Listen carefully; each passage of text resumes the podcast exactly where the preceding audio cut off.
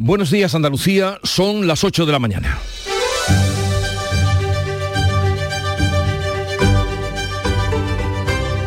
En Canal Sur Radio, La mañana de Andalucía con Jesús Vigorra.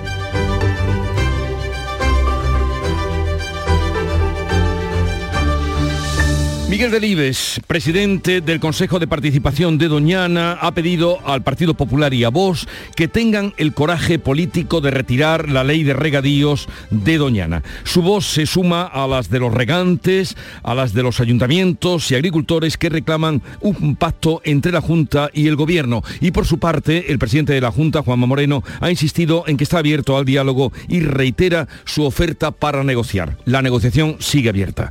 Por otra parte, los monarcas de España España y Países Bajos van a respaldar hoy el macroproyecto del hidrógeno verde andaluz. Felipe VI y Guillermo Alejandro presiden hoy en Algeciras la firma de varios acuerdos entre multinacionales impulsados por FEXA para desarrollar un corredor marítimo entre Andalucía, que será el mayor mm, de fabricación de hidrógeno verde de Europa, y el puerto de Rotterdam. También queremos saber y preguntaremos sobre qué va a suponer para el campo de Gibraltar. Y el gobierno se apresura a llevar a la Agencia de inteligencia artificial a La Coruña a pesar del recurso que tiene puesto Granada en el Supremo. El Ejecutivo reconoce al alto tribunal que no tiene documentos que justifiquen la elección de la ciudad gallega frente a la de Granada y que no dispone de las tablas de valoración de las candidatas de las que se hizo em, como justificación para que no viniera a la capital granadina. Por otra parte, sobre la inteligencia artificial, Andalucía aprobará la semana que viene su primera estrategia, mientras el Parlamento Europeo acaba de presentar la primera iniciativa legal en el mundo para controlar las herramientas como el chat GPT. Social Energy. La revolución solar ha llegado a Andalucía para ofrecerte la información del tiempo. 14 de junio, miércoles, día en el que empezaremos a notar el ascenso de temperaturas más cercanas ya a las propias del verano. Los cielos van a estar poco nubosos o despejados con nubosidad de evolución diurna en el interior oriental y en las sierras. Eh, las temperaturas mínimas eh, sin cambios o en descenso y las máximas, como decimos, irán en ascenso. Los vientos van a soplar de componente oeste en el litoral, tendiendo a variables flojos en el litoral mediterráneo oriental y a variables flojos también en el interior.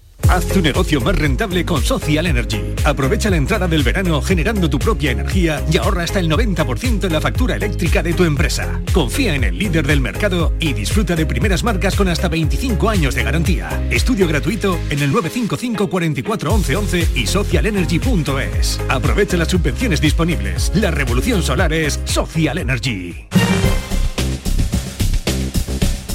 Y vamos a conocer cómo se circula a esta hora por las carreteras de Andalucía. Desde la DGT nos informa Alejandro Martín. Buenos días. Muy buenos días. ¿Qué tal? Hasta ahora complicaciones en la red de carreteras andaluzas en el acceso a Sevilla por la 49, a su paso por Tomares ya en la ronda S30 en Pineda, dirección a Puente de Centenario. En Cádiz muy densa van a encontrar la 7 a la altura de Algeciras y San Roque, todo ello en sentido norte, en sentido Málaga y justo aquí en Málaga muy complicado también el acceso a la capital malacitana por la MA20 a su paso por Ciudad Jardín y también por la A357 a la altura de Merca, Málaga. Encontrarán también dificultades en la 7 en Fuengirola, El Faro, La Cala de Mijas y Calahonda, todo ello en dirección Marbella, en Granada, en la GR30, a su paso por Armilla y Zaidín, en sentido norte, ya en sentido Jaén.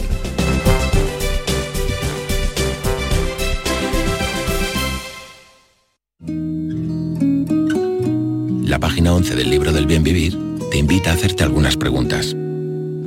¿Cuánto vale pasar tiempo con los tuyos? ¿Cuánto vale no tener que mirar el reloj? Con el cupón diario de la 11 puedes ganar hasta 500.000 euros de lunes a jueves y practicar el bien vivir. Cupón diario de la 11. Te toca bien vivir. A todos los que jugáis a la 11, bien jugado. Juega responsablemente y solo si eres mayor de edad. En Canal Sur Radio, la mañana de Andalucía con Jesús Vigorra. Noticias. En la comisión parlamentaria que tuvo lugar ayer en el Parlamento andaluz sobre los regadíos, la presencia de Miguel Delibes, presidente del Consejo de Participación de Doñana, se hizo oír como se esperaba. Pidió en el Parlamento coraje político para retirar la ley de regadíos y acabar con la absurda guerra del agua. Eso dijo. La comisión concluye con llamadas al acuerdo, una llamada que también hizo con disposibilidad o posibilidad de hacer algunas modificaciones del propio presidente de la Junta. Con la información de todo lo que allí ocurrió, Manuel Pérez Alcázar. Miguel Delibes ha pedido en el Parlamento valentía para retirar la proposición sobre la regularización de los regadíos en el entorno de Doñana. Ha sido la última y la más esperada de las comparecencias. Delibes, incorporado a última hora por petición de los grupos de izquierda, ha dicho sentirse abochornado por tener que pedir en el Parlamento que busquen el consenso. Pide que no se gestione Doñana a espaldas de la ciencia para hacerlo compatible con la actividad de los agricultores, porque el Parque Nacional está seco y los pozos de los agricultores languidecen. Tengan el coraje político de retirar la proposición de ley entendiéndolo, porque lo es como una victoria y no como una derrota. Sean valientes y pido a sus opositores que tengan el coraje también de no aprovecharlo. Han intervenido en esta comisión también los sindicatos, la patronal, Freshuelva y los alcaldes de la zona. Entre, quienes defienden la norma se encuentran algunos alcaldes, las organizaciones agrarias Asaja y COAG o el presidente de la comunidad de regantes, Juan Antonio Millán. Eso de que un científico, porque científico yo tengo 82 años, ¿eh? ¿Eh? Y me considero tan científico como cualquier experto en agua. Que eso que están diciendo de Doñana se muere, eso es falso.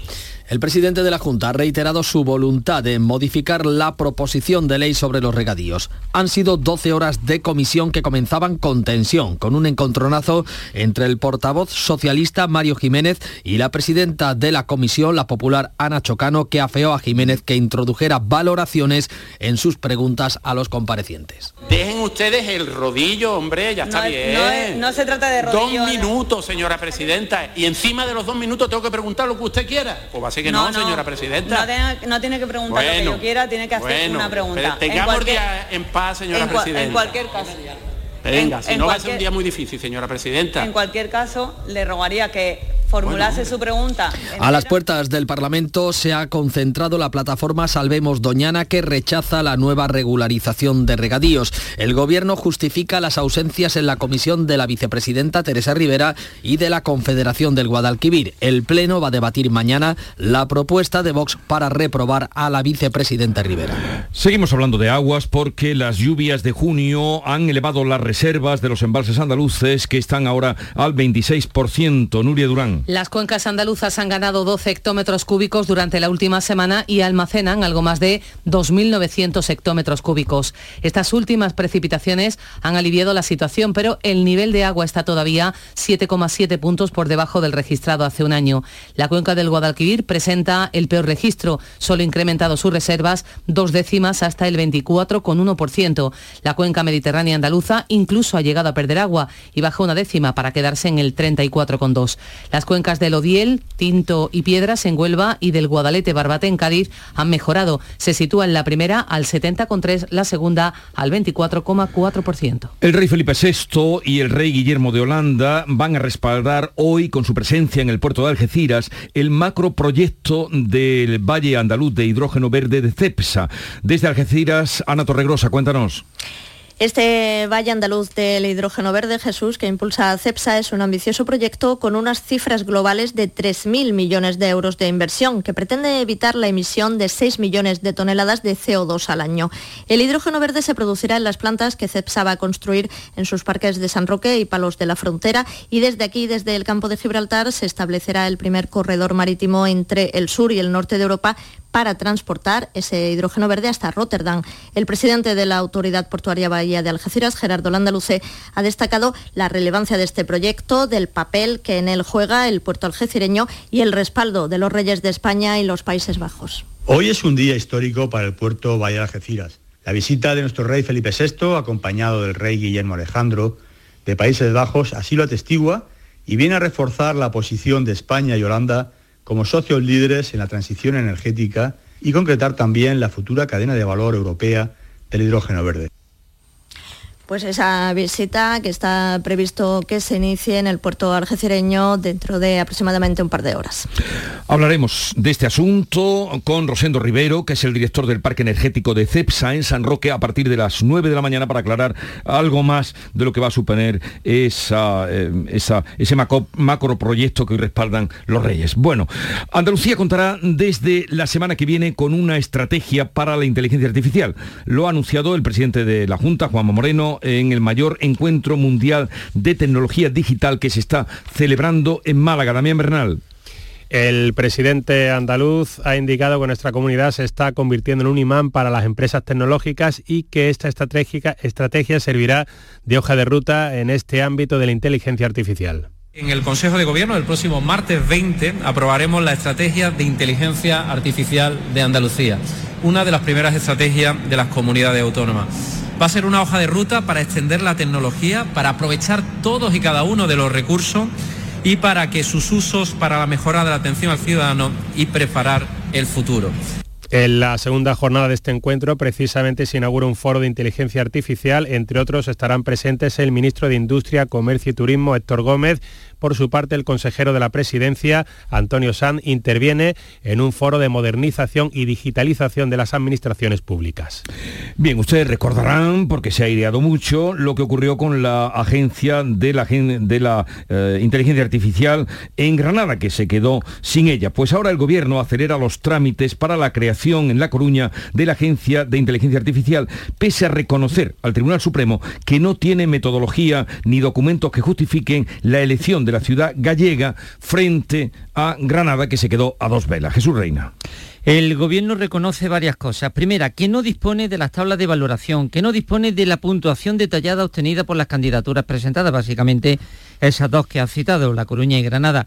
Y también reconoce el gobierno que no estableció una metodología concreta para tomar la decisión de conceder la sede con criterios de justicia a una o a otra de las ciudades candidatas. No obstante, el gobierno argumenta que tiene libertad para decidir dónde estará la sede de la agencia y que no hay obligación de realizar una valoración numérica o cuantificable para cada criterio, que es lo que se solicita por parte de los que han presentado los recursos. Efectivamente, también añade el Gobierno que se tramite de forma urgente la creación de esta inteligencia artificial, de esta agencia de la inteligencia artificial en La Coruña, lo cual implica que se reduzcan a la mitad los plazos previstos para los trámites y facilitar de esta manera que la eh, agencia funcione lo más pronto posible en La Coruña. Recordamos, por último, que en Granada hay dos recursos interpuestos. Uno, de una asociación civil y otro impulsado por el ayuntamiento y las diferentes administraciones públicas pues si hubieran empezado por ahí, mm, por haber dicho que no tenían que atender ni a metodología, ni a tablas, ni valoraciones, eh, se hubiera ahorrado todo lo que llevamos ya pasando eh, con este asunto de la Agencia de la Inteligencia Artificial. En fin, ya veremos en qué para y en qué queda todo esto. La estabilidad de los precios eh, confirma la caída de nueve décimas de la inflación en el mes de mayo, aunque los alimentos siguen disparados un 12%. El índice general se sitúa en Andalucía en el 3,7%, medio punto más que la media nacional. El menor ritmo de inflación se explica por la caída de los precios de los carburantes y de los alimentos, pese a que la cesta de la compra sigue disparada con un alza en los últimos 12 meses del 12%. La inflación subyacente, que no tiene en cuenta los precios energéticos y los alimentos, también se eh, ha dado eh, una moderada subida del 6,1%. El Consejo de Ministros ha aprobado la modificación de la tarifa regulada de la luz que va a evitar picos de subida de los precios cuando fluctúe el mercado a partir del 1 de enero. Algunos expertos dudan de que pueda bajar los precios. El Consejo de Ministros ha aprobado también la licitación de la construcción del último tramo pendiente del AVE Murcia-Almería, el de la localidad murciana de Lorca. El Banco de España estima que el precio de la vivienda no va a bajar a pesar del encarecimiento que están teniendo las hipotecas. El Pleno del Parlamento andaluz debate hoy sobre la proliferación de los pisos turísticos. El supervisor bancario explica esa resistencia de los precios a bajar en la escasez de obra nueva, los elevados costes de los materiales y la situación patrimonial de algunos agentes del mercado inmobiliario. Esto último significa que hay gente dispuesta a gastar su dinero comprando pisos y casas. Por eso insta a liberar suelo para poder construir más vivienda. El BBVA, por su parte, estima que faltan viviendas en venta y se va a reducir las destinadas al alquiler. Tras analizar la nueva ley de vivienda, este banco privado concluye que los cambios regulatorios conducen a una falta de seguridad jurídica plena, especialmente, según BBVA, entre los grandes tenedores que están limitando su inversión y reduciendo la oferta. Nuevas en el caso Algarrobico porque el Tribunal Superior de Justicia de Andalucía suspende la ejecución de la sentencia del Algarrobico por la recusación de la magistrada que debe llevar el caso. el TSJ suspende la ejecución de la sentencia del Algarrobico hasta resolver esa recusación. La plataforma Salvemos Mojácar solicita que se nombre un nuevo juez ponente para ejecutar el fallo que obliga al Ayuntamiento de Carboneras a calificar los terrenos de especial protección. El alto tribunal ha, querido ha requerido a la asociación que en el plazo de cinco días acredite en la sala un poder especial para recusar. Son las 8.15 minutos de la mañana. La mañana de Andalucía. El 23 de julio es día de elecciones. Si eres una persona ciega o tienes una discapacidad visual grave y conoces el sistema braille, puedes votar con plena autonomía en las elecciones generales. Comunícalo en el teléfono gratuito 900-150-000 entre el 30 de mayo y el 26 de junio de 2023. El día de la votación podrás recoger la documentación en tu mesa electoral presentando tu DNI. Esta documentación incluirá la información necesaria en braille. Ministerio del Interior, Gobierno de España. En Canal Sur Radio, la mañana de Andalucía con Jesús Bigorra. Noticias. Y ya tenemos las primeras consecuencias de las recientes elecciones municipales y autonómicas. El Partido Popular y Vox han cerrado un pacto para el gobierno de la Comunidad Valenciana que sienta las bases para otras comunidades y ayuntamientos. El popular Carlos Mazón será el nuevo presidente valenciano gracias al acuerdo con Vox que deja fuera a su parlamentario Carlos Flores, condenado por violencia machista. Flores va a encabezar la lista al Congreso por Valencia en la papeleta de Vox. Vox no acepta vetos y desde luego no pide opinión a otros partidos a la hora de elegir a sus responsables políticos. El partido me ha ofrecido la tarea de presentar en el Congreso de los Diputados y lo haré con muchísimo gusto.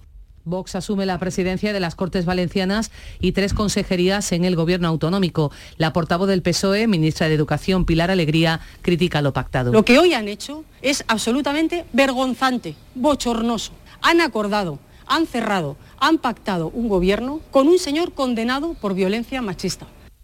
Hoy se constituye la Asamblea de Murcia, donde el PP puede ceder un puesto en la mesa a Vox para facilitar la investidura de López Miras, que aspira a gobernar en solitario. En Madrid, el Partido Popular ha cedido un puesto en la mesa a los de Abascal, pese a que la mayoría absoluta de Ayuso no lo hacía necesario.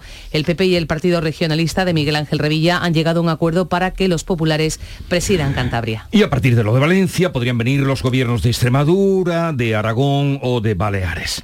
Ya veremos. Andalucía va a ser el escenario del arranque este fin de semana de la precampaña electoral. Este sábado, coincidiendo con la constitución de los ayuntamientos y previsiblemente con la de la Diputación Provincial de Sevilla a cargo del PSOE, Pedro Sánchez va a intervenir en un mitin del PSOE en la localidad sevillana de Dos Hermanas. Por su parte, el líder del PP ha presentado a los cabezas de lista de los populares, de los que el 75% son caras nuevas. Feijo asegura que ha hecho las listas con manos libres y eligiendo a los mejores. No he tenido que dedicar ni un minuto a hacer cábalas, puzzles o cambalaches para contentar a unos o a otros.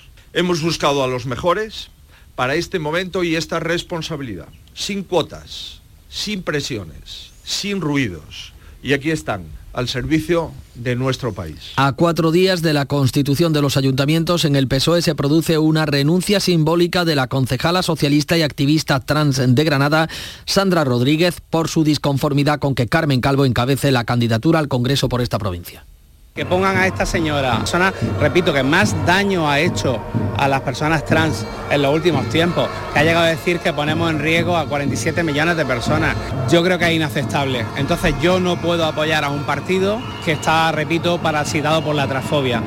Los candidatos socialistas en los municipios almerienses de Huerca, Lovera y Vera no van a recoger sus actas el sábado tras los malos resultados cosechados el 28 de mayo. Mm, Podemos ha convocado al Consejo Ciudadano Estatal para el próximo sábado, donde planificarán su campaña. El anuncio del conclave ha disparado todas las alarmas en Sumar, pero la formación morada ha descartado la ruptura del acuerdo para concurrir juntos el próximo 23 de julio y eso pese al veto en las listas a Irene Montero. El gobierno de Pedro Sánchez nombra a su cuarto director de la Guardia Civil en el Consejo de Ministros de ayer y ratifica a Dolores Delgado como fiscal de memoria democrática pese al rechazo que mantenía el sector. La Asociación de Fiscales y la Independiente de Fiscales amenazan con impugnar el nombramiento de Dolores Delgado por no contar con el informe preceptivo del Consejo Fiscal. La portavoz del Gobierno, Isabel Rodríguez, asegura que se trata de un proceso transparente. que no supone un ascenso en su carrera, ella ya tiene eh, ese rango de fiscal de, de sala y que por supuesto es un procedimiento absolutamente transparente y por tanto el Gobierno actúa en, la potestad que le corresponde conforme a esa ley. El Consejo de Ministros ha nombrado a Leonardo Marcos, hasta ahora director de Protección Civil, como director de la Guardia Civil en sustitución de Mercedes González, que ha dejado el cargo para ir en las listas del PSOE. González llegó al cargo en sustitución de la malagueña María Gámez, que se vio obligada a dimitir tras la imputación de su marido en una deriva del caso de los ERE. El Gobierno ha cesado también a Agustín Santos Maraver como embajador en- de España ante la ONU. Se convierte en el número dos de Yolanda Díaz en Sumar. El exconsejero socialista de la Junta, José Antonio Viera, condenado por el caso de los seres, ha salido de la cárcel por problemas de salud. Viera se encuentra desde hace unos días en un centro de inserción social. Mientras tanto, la audiencia de Sevilla apremia a la forense para que aclare si el expresidente de la Junta, José Antonio Griñán, condenado también por la trama ERE, puede entrar o no en la cárcel para cumplir su condena. Le reclama que no pida más informes ni partes médicos sobre Griñán y le solicita que conteste de forma urgente, concreta y concisa sobre si puede o no ingresar en la cárcel. La autopsia confirma que el agente fallecido en Andújar, el pasado domingo en una pelea entre vecinos, recibió una bala perdida disparada por su compañero que previamente alcanzó al agresor. El agente que disparó ha tenido que ser operado en dos ocasiones por los golpes y cuchilladas que recibió en el suelo Alfonso Miranda. La autopsia dice que la bala disparada por el compañero de Juan José Lara atravesó primero al agresor y a unos 10 metros de distancia impactó al policía fallecido en el abdomen. Posteriormente, para frenar al agresor que abandonaba el lugar caminando, se efectuaron otros dos disparos a las piernas de este agresor. Uno rebotó en la cartera que llevaba sin causarle lesiones porque la bala rebotó en una moneda que llevaba y terminó incrustada en una persiana. Y el otro disparo le atravesó una pierna, momento en el que pudo ser reducido y esposado, aunque la principal hipótesis es que falleciera por el disparo recibido en el abdomen. Decías, el policía superviviente en la reyerta ha tenido que ser operado en dos ocasiones por los golpes y cuchilladas que recibió. Y además eh, aquí aparece la figura de José Alberto Corpas, la persona que se abalanza e intenta detener el forcejeo. me quedo en shock, quedo- esto no puede estar pasando aquí. Y de pronto veo que le daba varios martillazos, una cuchilla aquí detrás y que estaba ya a punto de quitarle la vida. Y Después de tres días ingresado en el hospital de Jaén, el policía se encuentra estable. Pues ojalá y pueda recuperarse pronto. Bueno, en la segunda jornada en Andalucía de los exámenes de selectividad para acceso a la universidad, hoy es el turno de las materias específicas. Los alumnos se van a examinar de arte, latín, griego, matemáticas, física o filosofía. Este año se incrementa la vigilancia para no copiar, se van a retirar móviles y relojes digitales. Mañana solo se van a examinar los que quieran subir nota, unas calificaciones que se conocerán el 22 de junio. Según ha sabido Canal Sur Radio, la UNED ha suspendido por un problema técnico las pruebas de selectividad que ha realizado unos 80 alumnos españoles en la ciudad de Seattle, en Estados Unidos. Las familias se quejan de la situación en que quedan sus hijos, como explica Manuel, padre de la malagueña María Tienza, que ha realizado las pruebas. está valorando el tema de, reclamarle los daños económicos, pero ahora inicialmente lo que nos interesa pues es eso, la salud de nuestros hijos emocional y sobre todo el futuro suyo en- de acceso a la, a la universidad. UNED lo que tiene que hacer es corregir esos exámenes que ellos tienen en, en su posesión porque se supone que tienen que salvaguardar la custodia de esos, de esos exámenes. No se sabe dónde están. En el ámbito de la salud, el Sindicato Médico Andaluz retoma hoy las movilizaciones de los miércoles por la atención primaria. Ha convocado hoy una manifestación en Sevilla que va a discurrir entre el Palacio de San Telmo y la sede del SAS, el Servicio Andaluz de Salud. Ha llamado a los médicos de atención primaria a concentrarse además durante 10 minutos en la puerta de sus centros. La organización rechazó el acuerdo alcanzado entre varias fuerzas sindicales y la Junta por considerarlo insuficiente. De otro lado, los funcionarios de justicia han decidido mantener la huelga indefinida tras el estancamiento de las negociaciones en las que piden una subida salarial. Donald Trump se declara inocente de los 37 cargos que le han leído este martes un juez de Miami por sustraer y retener documentos secretos cuando dejó la Casa Blanca. En el juicio, que se celebrará posiblemente el próximo año, eh, podría enfrentarse a penas de entre 5 y 20 años. El expresidente, que ha quedado en libertad sin fianza, ha parado en un emblemático restaurante de la inmigración cubana en Miami y luego ha viajado a su club de golf en Nueva Jersey, donde ha asegurado que todo responde a un plan para acabar con su carrera política y ha justificado que se llevase los documentos. Cualquier documento que un presidente decida llevarse consigo tiene derecho a hacerlo. Es un derecho absoluto. Esta es la ley. Es la segunda vez en dos meses que Trump se sienta en el banquillo. La primera fue por una acusación civil de soborno a una actriz porno. Esta vez se enfrenta a cargos federales mucho más graves. Italia despide hoy eh, a Silvio Berlusconi con un funeral de Estado en la Catedral de Milán. Se espera que sea multitudinario. Se espera a las 3 de la tarde. Se han instalado pantallas gigantes en el exterior. La señal de televisión la va a producir la empresa de Berlusconi, Mediaset. Asistirá la plana mayor de la vida política, social y económica de Italia, encabezada por el jefe de Estado Sergio Mattarella. En representación de España va a estar el embajador en Roma. El féretro llegará desde su residencia en el norte de Milán, donde está siendo velado en la intimidad familiar y se espera que quede expuesto durante unos minutos antes de las 3 de la tarde a las puertas de la catedral. Hoy se celebra el Día del Donante de Sangre. En el Real Alcázar de Sevilla se va a homenajear a los grandes donantes en un acto presidido por el presidente del Parlamento andaluz, Jesús Aguirre. Pilar González.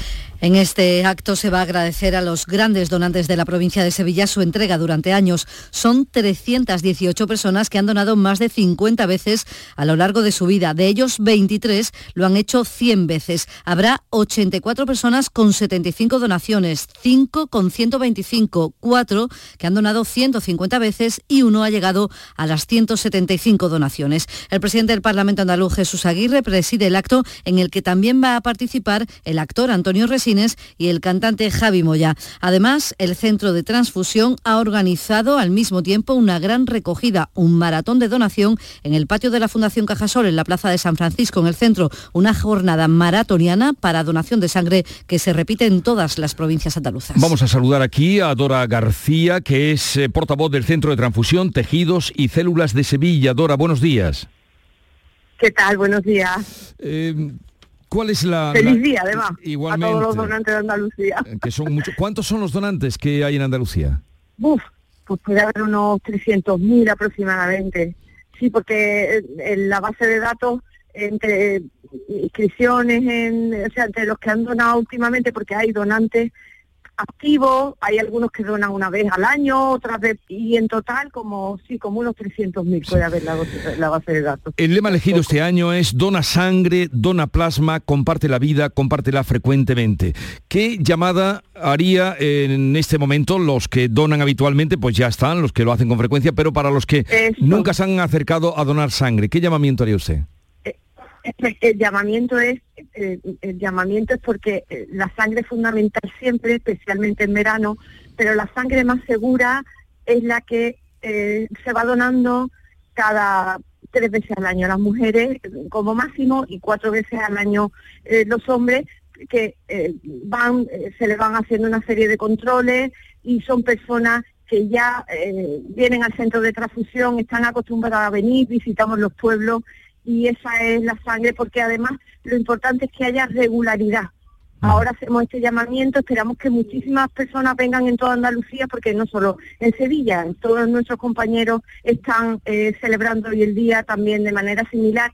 Y lo importante ya no es solo este llamamiento para recordar a, a, todo, a todos los andaluces, sino el continuo, ese flujo regular, porque la sangre también tiene algunos eh, componentes tienen una, como las plaquetas tienen una fecha de caducidad muy corta de, de unos días y lo importante es que lo hagan eh, frecuentemente cuando les va tocando. Eso es lo ideal, para no tener que hacer después llamamientos urgentes que son mucho más, bueno, pues que alertan a la población, después se pueden producir mm, mm, colas y lo ideal es eso, todos los días que haya un flujo diario de eh, semanalmente en Andalucía 5.500 personas que, que, que, donen todas las semanas. Y hoy por ti, mañana por mí. Dora García, portavoz del Centro de Transfusión, Tejidos y Células de Sevilla, gracias por estar con nosotros y feliz día, sobre todo que incida mucho en las personas que donan sangre. Un saludo y buenos días.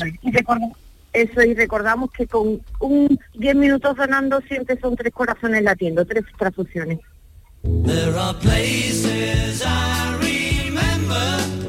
La inteligencia artificial que lo puede casi todo resucita o va a resucitar la voz de John Lennon que permitirá publicar en breve una nueva canción póstuma de los Beatles. Paul McCartney ha anunciado que se ha recurrido a la inteligencia artificial para reproducir la voz de Lennon en el nuevo tema que se va a lanzar en breve. Según la BBC, se trata del tema No One Then grabado por Lennon en una cinta de cassette que su viuda Yoko Ono entregó a McCartney en 1995. Ahora, la inteligencia artificial ha hecho posible aislar la voz de Lennon.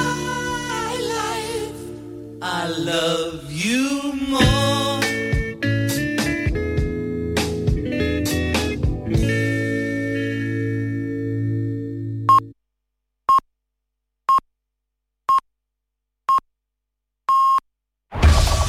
En la mañana de Andalucía de Canal Sur Radio. Las noticias de Sevilla. Con Pilar González. Buenos días, este miércoles es el día del donante de sangre y en el Alcázar se va a homenajear a aquellos que más veces han dado su sangre a lo largo de su vida. Y en la Plaza Nueva, concentración por el Día de la Memoria Histórica, mientras que los aspirantes a universitarios se examinan hoy de nuevo. Enseguida lo contamos, antes el tráfico. A esta hora quedan tres kilómetros de retenciones en la entrada a Sevilla por la autovía de Huelva, uno en su continuidad por el patrocinio, uno por la autovía de Coria, dos por la de Utrera, también uno en el puente Juan Carlos I y en el Centenario sentido Huelva. Tenemos el cielo despejado, sopla viento variable flojo y las temperaturas suben. La máxima prevista es de 32 grados en Morón y Lebrija, 33 en Sevilla, 34 en Écija. A esta hora 21 grados en la capital. Atención Sevilla. El mundo del automóvil en Sevilla tiene nombre propio. Grupo Berrocar. Más de 30 años en el sector. Un gran stock de turismos y furgonetas en alquiler y un amplio abanico de vehículos en venta con una de las mejores garantías. Búscanos en grupoberrocar.com y en nuestros puntos de venta y alquiler en Sevilla y provincia. Grupo Berrocar. Tu confianza, nuestro motor. Somos Sandy Lucas y te presentamos la fibra de Adamo, fibra y móvil 12 gigas por solo 20 euros. No te lo pienses, precio para siempre. Adamo, 20 por 20. Llama gratis al 1600 o entra en adamo.es. Tu fibra está aquí. Justo hasta ahora, ocho y media de la mañana, comienza la segunda jornada de exámenes para los estudiantes que quieren acceder a la universidad. Los exámenes de la PEBAU, la antigua selectividad. Hoy tocar turno para las asignaturas específicas del bachillerato que hayan elegido. La Universidad de Sevilla ha prohibido el uso de relojes digitales en estos exámenes. Con ello, dice la vicerrectora de estudiantes, Carmen Gallardo, se quiere evitar que copien a través de las nuevas tecnologías. Pues a los relojes le hemos pedido que los que sean conectados con los móviles se los quiten y lo metan en la mochila. En ese tipo de relojes no están permitido usarlo. Se celebra hoy el Día del Donante de Sangre y en el Alcázar esta mañana se va a agradecer a los grandes donantes de la provincia su entrega durante años. Son 318 personas que han donado más de 50 veces a lo largo de su vida. De ellos 23 lo han hecho un centenar y uno ha llegado hasta 175 donaciones. El presidente del Parlamento andaluz, Jesús Aguirre, va a presidir el acto en el que también va a participar el actor Antonio Resines. Además, el Centro de Transfusión ha organizado una gran recogida, un maratón de donación en el patio de la Fundación Cajasol en la Plaza de San Francisco, en el centro. Será de 10 de la mañana a 2 de la tarde y de 5 a 9 y media. Es, por tanto, una jornada festiva, especialmente por la tarde, como cuenta la portavoz del Centro Dora Díaz. Invitamos a, a las familias que tengan hijos pequeños para que acudan por la tarde porque habrá talleres infantiles con los superhéroes y también por la sonrisa de un niño. Y nuestros amigos galácticos van a organizar talleres de origami, de, de papel para todos ellos. Se trata que los niños estén entretenidos mientras los padres donan su sangre. A mediodía también habrá hoy una concentración en la Plaza Nueva por el Día de la Memoria Histórica y Democrática. Los convocantes, familiares y asambleas de la memoria van a leer un manifiesto donde reclaman la exhumación de la fosa común del monumento en el cementerio municipal de San Fernando. También piden que se agilicen y mejoren la identificación genética de los restos óseos hallados en Picorreja. Y también en la agenda del día, el sindicato médico retoma las protestas en defensa de la atención primaria. Va a hacer una marcha desde el Palacio de San Telmo a las once y media, llegará hasta la sede central del Servicio Andaluz de Salud y habrá concentraciones de 10 minutos en los centros de salud a las 11 de la mañana. Al menos es la convocatoria. Vamos ya con el deporte. Nuria Gaciño, buenos días. Muy buenos días. El fichaje de Monchi por el Aston Villa podría cerrarse en las próximas horas. Directivos del club británico llegaban ayer a Sevilla para tratar de alcanzar el acuerdo cuanto antes. Un acuerdo que, como saben, pasa por pagar la cláusula de salida que asciende a casi 3 millones de euros. Y mientras en el Betis, Manuel Pellegrini ha declinado la oferta de 15 millones de euros netos al año del equipo de Cristiano Ronaldo en Arabia Saudí. Pendientes están además de cerrar la renovación de Guardado, mientras que Nápoles y Milán han mostrado interés por Guido Rodríguez. Gracias, Nuria. En tribunales, la audiencia de Sevilla juzga hoy a un hombre por secuestrar a otro en un salón de juegos de dos hermanas y arrojarle al canal de los presos. Se enfrenta a cinco años de cárcel. Y en materia de salud, en los últimos 15 días, 21 personas han muerto por COVID. Se han registrado 288 contagios. Hay ahora mismo 25 hospitalizados, 3 están en UCI. A esta hora 17 grados en Utrera, 19 en Villamanrique, 21 en Sevilla.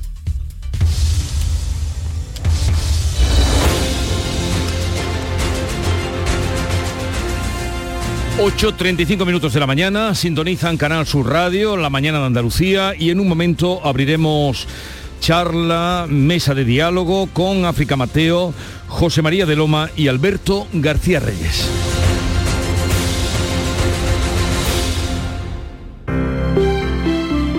Buenos días.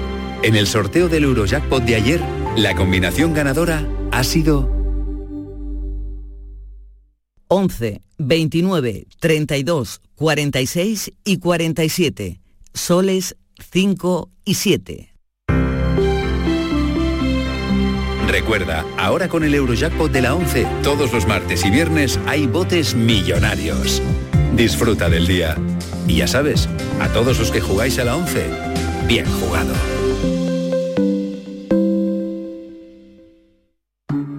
Asegurarte en Montepío es muy diferente a hacerlo en otras compañías. Es como formar parte de una gran familia que lleva cuidando de los suyos más de 100 años. Descubre nuestras soluciones en salud, decesos, jurídico, retirada de carnet y mucho más, siempre a los mejores precios. Visita montepíoconductores.com. Montepío lo tiene cubierto. En Canal Sur Radio, por tu salud, responde siempre a tus dudas. Hola, hoy dedicamos el programa a la asociación ENAC que reúne a personas y familiares afectados por un grupo de enfermedades neurológicas provocadas por la acumulación de hierro en el cerebro. Nos aproximaremos de cerca a esta realidad y por supuesto contamos con tus intervenciones en directo. Envíanos tus consultas desde ya en una nota de voz al 616-135-135. Por tu salud, desde las 6 de la tarde con Enrique Jesús Moreno. Más Andalucía, más Canal Sur Radio.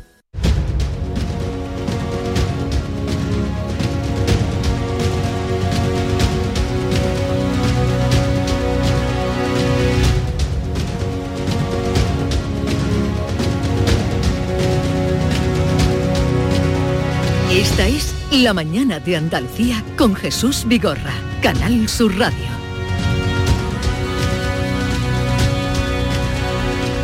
Vamos ya a saludar a los compañeros que esta mañana tienen la responsabilidad de comentarles a ustedes, bajo su criterio, como viene el día, la jornada, hoy con África Mateo de Ideal de Almería en Elegido. Buenos días, África.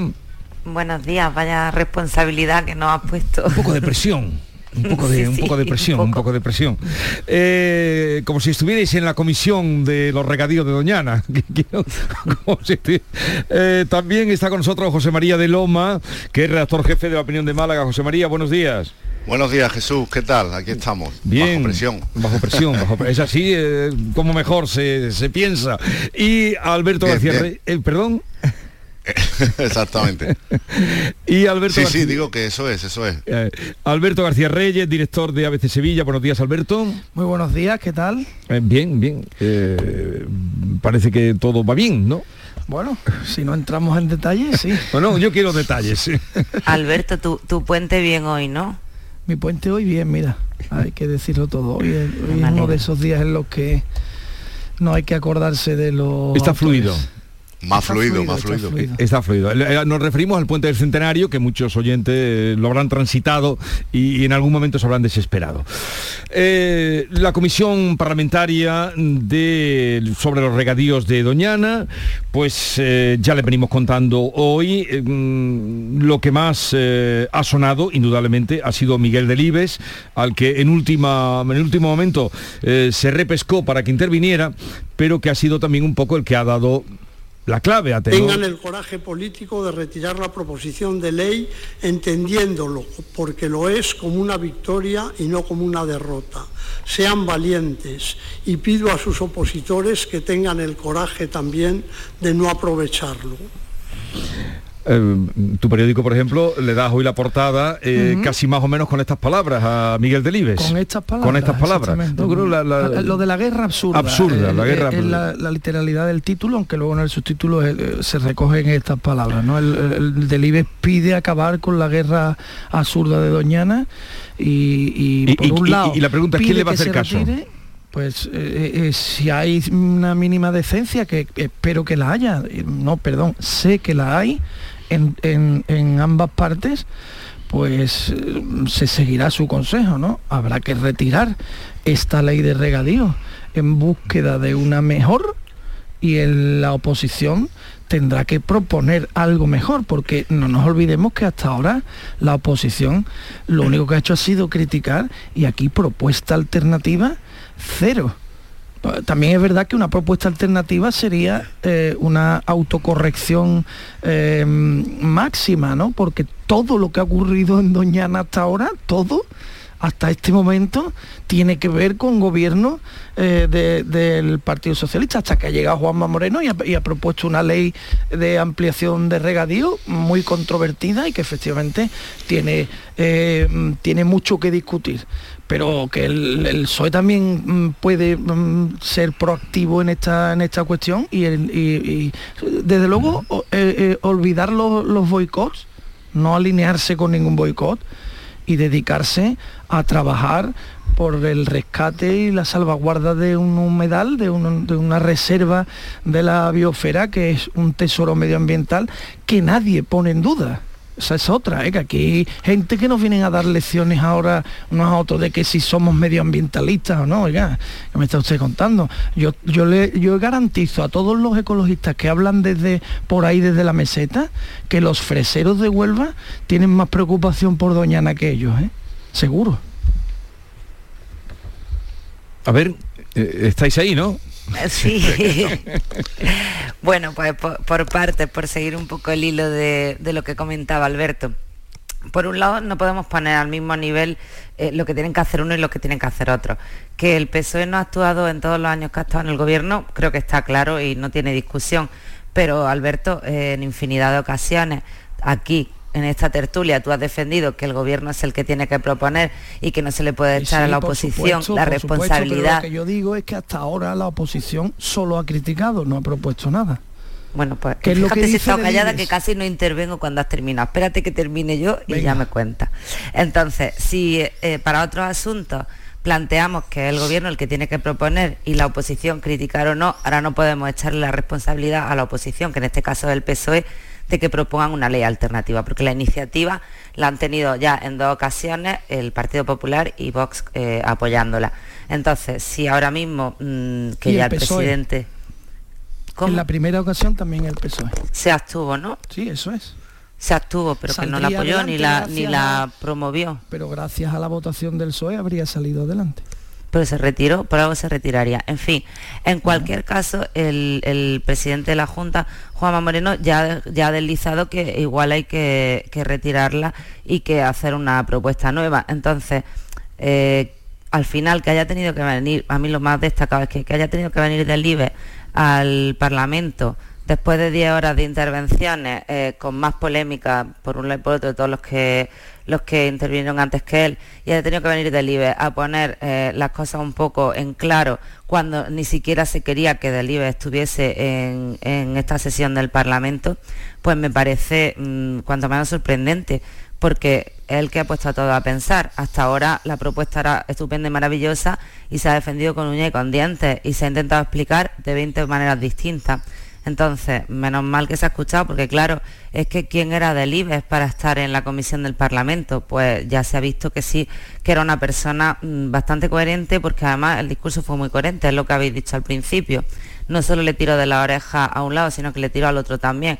O sea, me parece también interesante que dijera que no se utilice políticamente si de verdad se tira para atrás, porque es lo que nos interesa a todos. Pero bueno, yo creo que ha cambiado completamente el escenario después de la intervención eh, de Miguel Delibes ayer en el Parlamento y que iba a cambiar también la estrategia en torno a este asunto. Sí, bueno, yo creo que se va a ir abriendo poco a poco paso el sentido común, ¿no? El presidente de la Junta, como comentaba África, ya se ha abierto a que eh, con la colaboración de todo esto se cambie, ¿no? Yo creo que la Junta metió un poco la pata presentando esta proposición no de ley. Es verdad que había una dejadez por parte de los socialistas, pero a lo mejor los términos en los que se redactó que fueron impugnados por, por, expertos en medio ambiente y el momento pues tampoco era el oportuno y esto pues se va enmendando. Ayer en la comisión vimos un espectáculo de algunos que querían sacar el rédito inmediato de, de los noticiarios de televisión y armar un poco el taco y bueno fue Miguel Delibel que le hizo sí. un llamamiento a, a detener la crispación a la Junta a que tuviera el coraje de retirar la ley y a la oposición a que no sacara rédito, rédito político de algo que debe tener el consenso. ¿no? Lo, un representante de los freseros decía que cada una de, de los pequeños boicots, bueno, pequeños, de los boicots estos que le organizan, por, alguna cadena, por ejemplo, alemana de supermercados, les cuesta dos millones y medio de, de euros al día. ¿no? Entonces, en la línea de Delibe de que dejen un poco eh, esta guerra. Además, él propuso soluciones, él propuso eh, hablar con los agricultores caso por caso, ir viendo cómo se podría ir eh, solucionando a, ba a base de, de, de, de, prejubilaciones, indemnizaciones, compensaciones, intercambios, etcétera, etcétera. ¿no? Fue también eh, eh, constructivo, pero bueno, la, la, después de 10 horas lo que hemos visto fue eso, un poquito también de, algunos que iban montando el, el numerito, pero yo creo que se irá abriendo paso. Cuando también pase todo lo sí. electoral y se calmen un poco las aguas, pues con el con cierto consenso esa ley que hacía falta se mejorará en lo que tenga que, que mejorarse con el, con, con el concurso de todos, con, la, con los intereses de, de, los agricultores, de los regantes, de la gente que está allí y también con la preservación de, de la humedal de, de Doñana. Lo ha dicho de una manera creo que muy atinada, esa ley que hacía falta, la ley hace falta. La, sí, la situación, no la situa eso es, a eso voy. La situación sí. de los regantes en la, en la zona lo exige, la agricultura de la zona pide acciones políticas allí, que tienen que ser compatibles con la conservación de los acuíferos de, de, Doñana. Yo creo que esto nadie lo pone en duda. Otra cosa es que cuando tú haces la propuesta estés más o menos acertado. Pero aquí hay una cuestión que yo creo que es la madre del cordero, que es que la solución que se ofrece a los agricultores eh, de la zona desde el primer momento es el trasvase de agua en superficie a través de unas obras hidráulicas que le correspondían al gobierno central y que no ha hecho. En mi opinión, eh, la medida, la propuesta de ley que hace la, la Junta de Andalucía, en el fondo, no deja de ser una medida de presión al gobierno para que ejecute esas obras. Eh, de manera que en el fondo, que es lo que yo veo más criticable de la propuesta de ley que hace Juanma Moreno, más allá de la afección que tenga sobre el parque, en el momento en el que se llevase a cabo, que de momento es simplemente una proposición uh -huh. de ley, pero más allá de eso, yo creo que lo realmente criticable es el uso de los agricultores como arma arrojadiza contra la otra parte de la administración que no ha hecho sus deberes. Ah, y, y, por el otro lado es extraordinariamente criticable que quien no ha hecho sus deberes y además ha estado durante 40 años eh, mm, eh, esquilmando ese humedal con decisiones muy controvertidas, mucho más controvertidas que esta. ¿eh? Aquí tenemos que hablar de campos de golf y de un montón de pozos que se han, que se han autorizado sin pensar en la situación del nivel freático de, de Doñana. Que esta gente que ha hecho todo esto no solo ahora eh, se ponga a criticar de una manera desmesurada, sino que incluso aliente un boicot a, a los freseros. ¿no? Esto es lo que ha hecho, por cierto, que en la zona los resultados electorales del PSOE en las municipales sido, hayan sido nefastos porque han cansado a la gente de allí, se han sentido engañadas. Y esta es la realidad de, una, de un territorio más allá de la brocha gorda y de la demagogia que se quiere hacer muchas veces desde, desde fuera. Al, menos así eh, lo entiendo yo. Y aquí eh, lo que hay es que seguir las indicaciones del, de, del IBEX como de cualquier otro experto, de los expertos, como cuando estábamos en la pandemia. Del IBEX ha dicho que la ley, la propuesta que propone el PP no es buena para Doñana. No se hable más. Y a partir de aquí, también la oposición tiene que, que ser mm, eh, ilustrativa en este sentido, tiene que colaborar. Si no te gusta esa, esa proposición de ley, propon otra. Pero no Pero, machaques. pero Alberto, parece que es que Delibe ha estado callado hasta que ayer eh, no ha estuvo estado- en el no ha estado Parlamento. callado, lo lleva es que parece que ahora vamos a abrir los ojos ante una realidad, si de verdad eh, queremos escuchar a los expertos, es que todos, él, el director de la estación, todo- todos los expertos que están implicados en Doñana y que conocen el territorio, llevan diciendo, no desde ahora que se ha presentado esta proposición, sino desde que se planteó la anterior, hace ya dos años, no, más de dos años, llevan diciendo que, que esto no tiene ningún sentido. No es que lo dijeran ayer en el Parlamento y no se les ha escuchado. Y es que además no se les quería escuchar en el Parlamento. Es que se ha incorporado a última hora la figura de Delibes a esta comisión parlamentaria. Entonces, eh, vamos a, vamos a hacer demagogia también por otro lado. Y luego, en cuanto a lo que decías de que el trasvase es la madre del cordero, no estoy para nada de acuerdo. El trasvase es lo que necesita el plan presentado por el gobierno andaluz para tener algo de sentido. Porque claro, Hombre, es que lo que le están prometiendo ¿cómo son que unos de derechos. sentido? Déjame terminar, No, Alberto. no, por hombre, no. Primero Son- me has dicho que he hecho yo demagogia y segundo que, que, que lo que, que lo no ahora, tiene- ahora puedes no contestarme, pero es que si no me terminas de escuchar, ¿cómo me vas a rebatir? Yo te he escuchado perfectamente. El trasvase no puede ser la madre del cordero. El trasvase es lo que explica o lo que le da eh, solidez a la propuesta que ahora mismo, eh, que actualmente tiene presentada la Junta de Andalucía. Porque es que realmente sin ese trasvase no va a llegar ni una gota de agua a ninguno de los regantes a los que se les va a regularizar su situación. Y acabo de decir Entonces- que es una medida de presión, ¿no?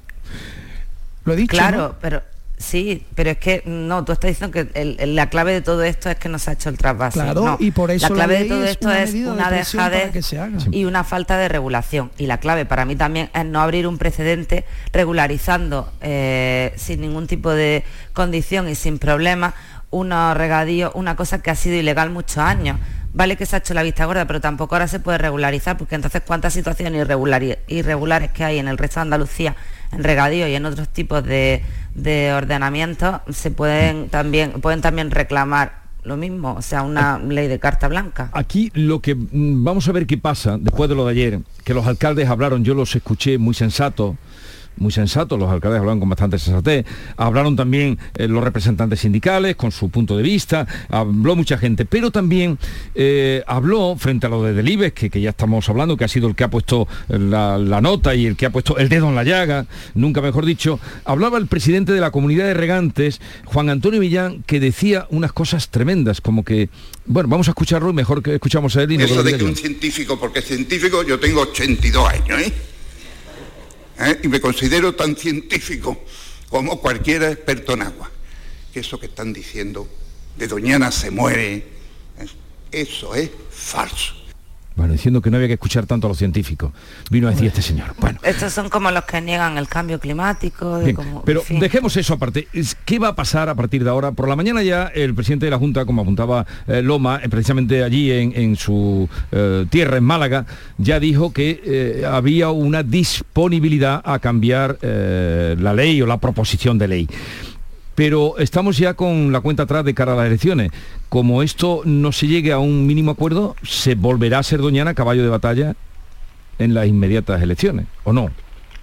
A mí no me cabe duda Ah, de que va a seguir pues siendo entonces caballo deberían, de batalla. deberían de atajarlo de, de alguna manera, ¿no? Claro, o intentar que- atajarlo. Es que no hay el, el- el problema. eh, mm, vamos a entrar en, en- en lo- en los detalles más.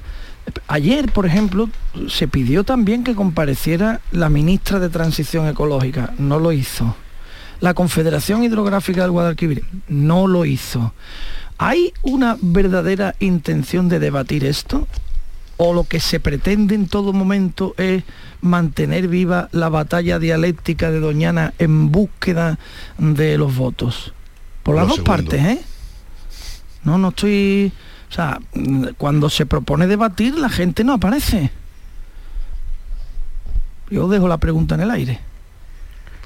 Sí, vamos, Hombre, yo creo que parece claro que no, que no hay tampoco mucho interés en, en solucionar esto rápido porque también va a ser, eh, para la oposición le conviene como, como munición electoral. Yo supongo que lo mejor sería de- dejar que la comisión fuera perdiendo protagonismo político y ganando el- el- la voz de, lo- de los expertos y que de ahí saliera eh, un consenso, cosa que va a ser eh, muy, muy, Sí, pero ayer muy eh, difícil. todos hablaron de negociación.